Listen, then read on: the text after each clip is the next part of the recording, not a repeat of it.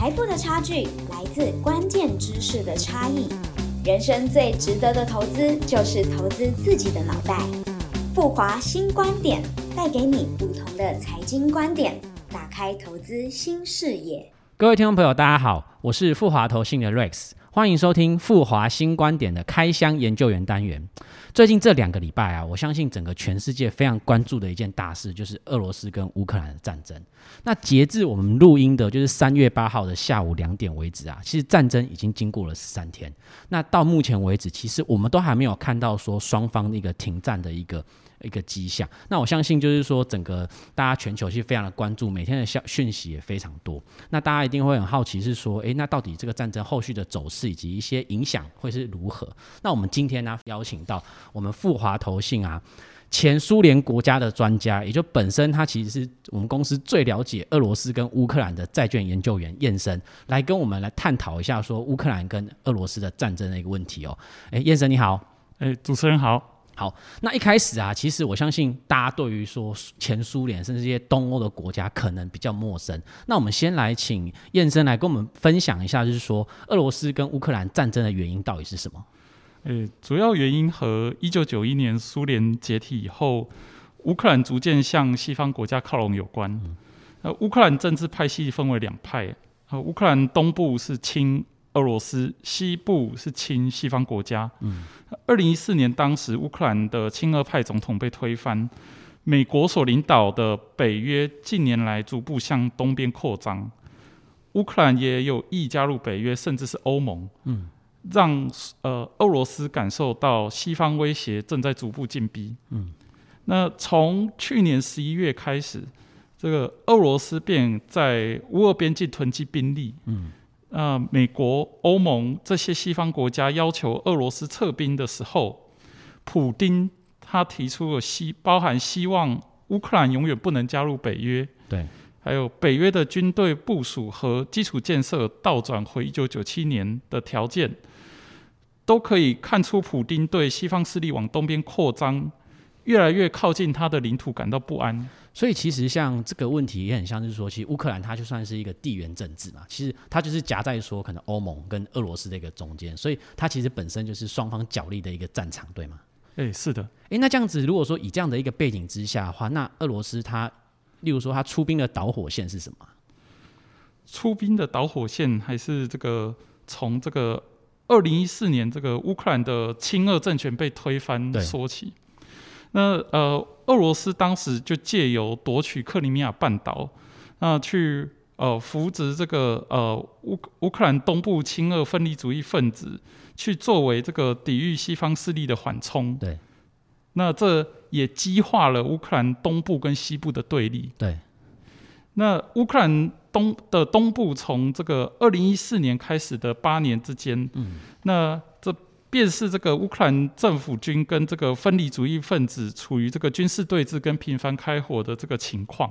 嗯嗯。那二零一四年呃签订的停火协议也没有被双方落实。哦，所以其实，在二零一四年的时候，他们其实有就是签订呃应该停战的一个协议，是说让乌克兰让那个乌东有更大的一个自治权，但是他其实这这个协议其实没有被落实嘛。哎，没错哦，所以其实普丁是抓到有点像是说这个呃，有点像说这个因素，然后就是出兵嘛。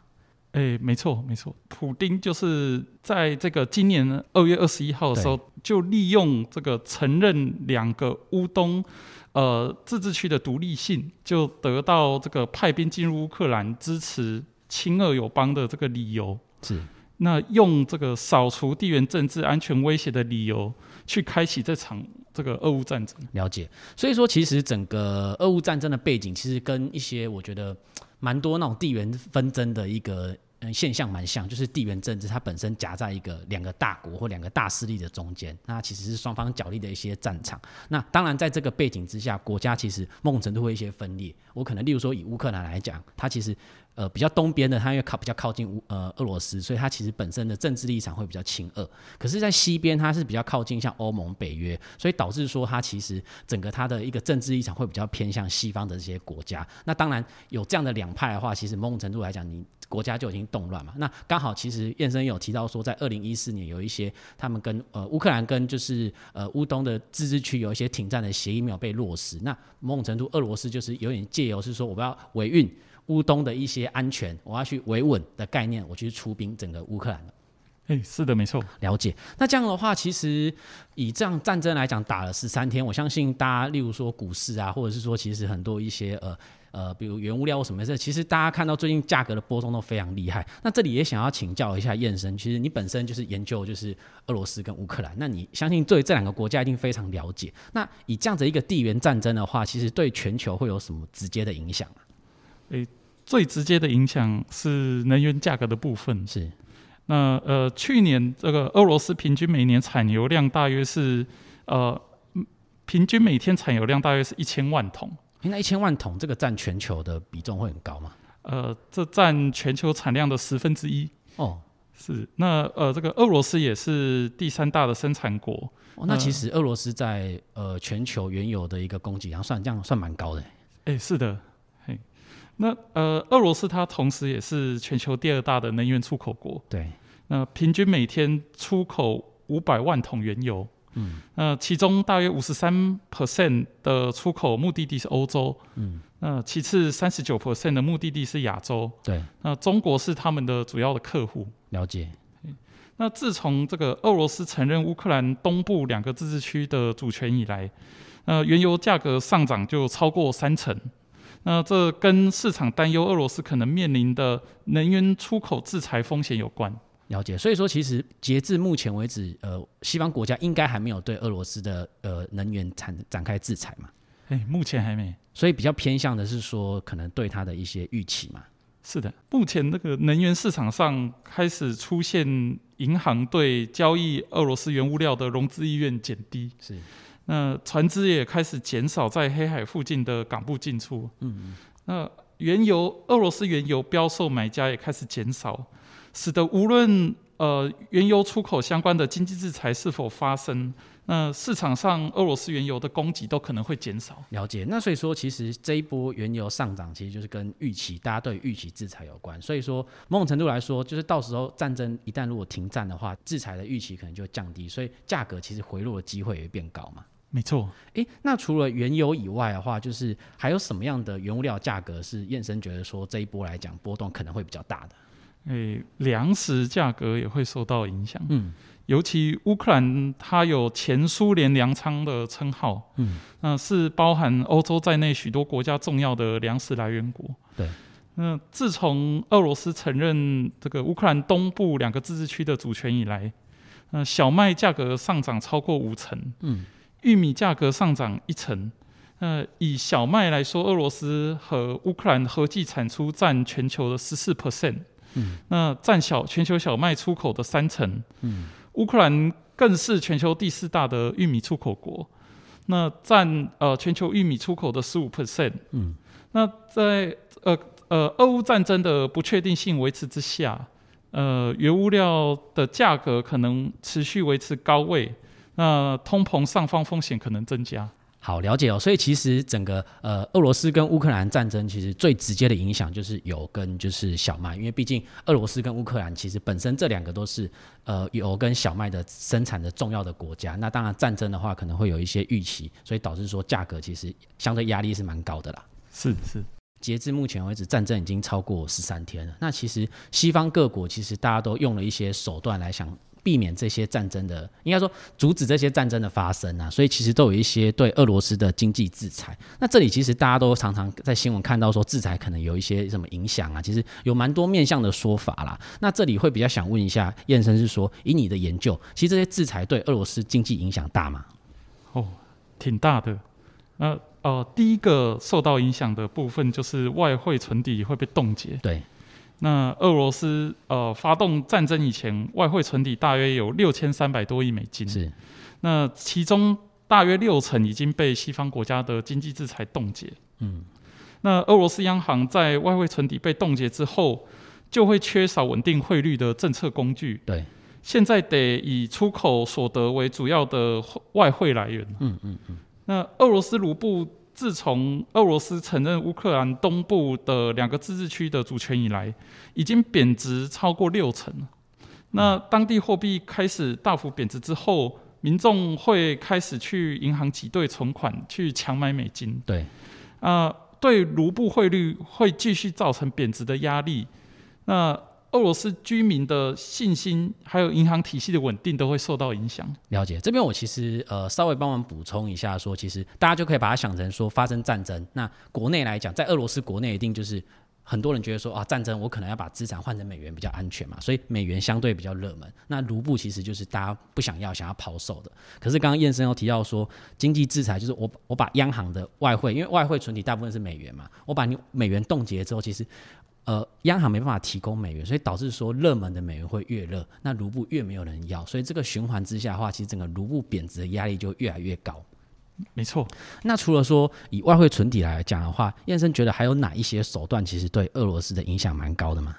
哎呀，第二个是限制主权债，还有重点银行的债券的初级市场发行，还有次级市场交易的部分。是。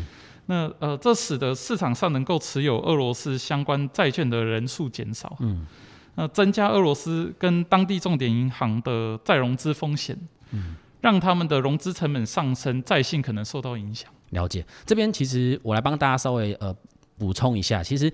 大家可以把它想成是说，当今天俄罗斯的一些债券的流动性变低之后，今天比如说俄罗斯的国家，或者是说它本身一些公司想要融融资，我要发债融资嘛，可是今天流动性变高，所以流动性对不起，流动性变差，所以他们那个利率一定要势必提高，所以导致说他们其实呃不论是国家或者是说公司发债的成本其实都变非常高。哎，没错。那除了说这两个比较偏金融面的以外，还有什么的一个制裁是燕生也是觉得是对俄罗斯的影响很高的？哎，我第三个，我们还看到各国公司撤出在俄罗斯的业务。嗯，呃，汽车制造商比如福特、丰田，他们停止在俄罗斯生产。对，那波音也停止对俄罗斯航空公司的零部件还有维修的支持。对，苹果也停止在俄罗斯销售 iPhone。对，那 Visa、Mastercard 停止在俄罗斯营运。哎，我觉得这个超影响超深。我想象说，万一我不能刷 Visa 卡跟 Mastercard，我真的不知道怎么付钱呢。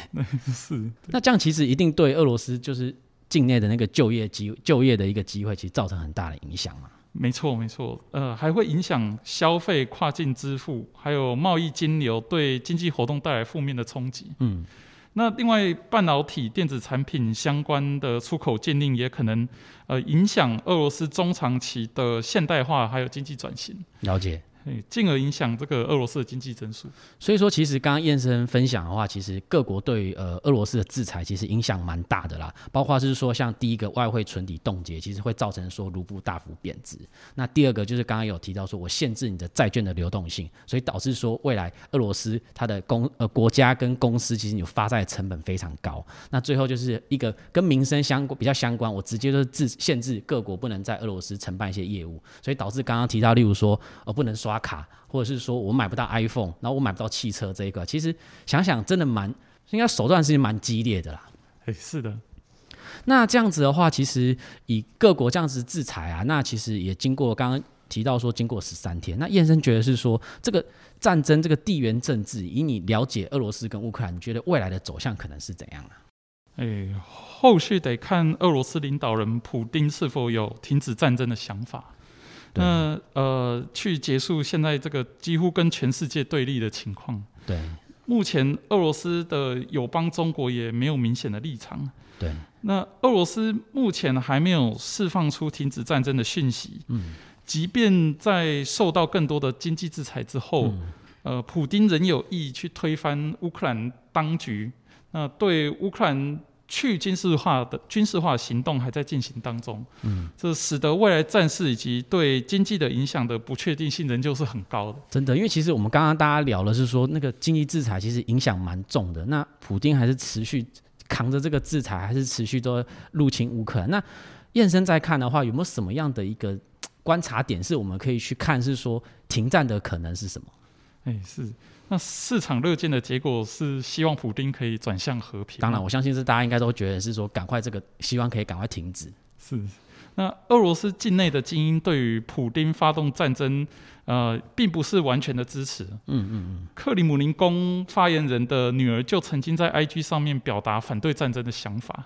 那也有俄罗斯富豪呼吁政府尽速跟西方国家和谈的消息。嗯，那在俄罗斯被西方国家经济制裁之后，啊，俄罗斯富豪支持的重要性也增加。对，诶，许多俄罗斯富豪因为这次的俄乌战争事件，海外资产是受到冻结的。嗯，那因此，普丁的政治基础可能正在动摇当中。嗯嗯嗯，那近期看到宣布停火也不无可能了。那在这个情境中，我们有机会看到油价回落，通膨压力有可能减轻。了解。听完战争的背景跟影响之后啊，我来分享一个数据。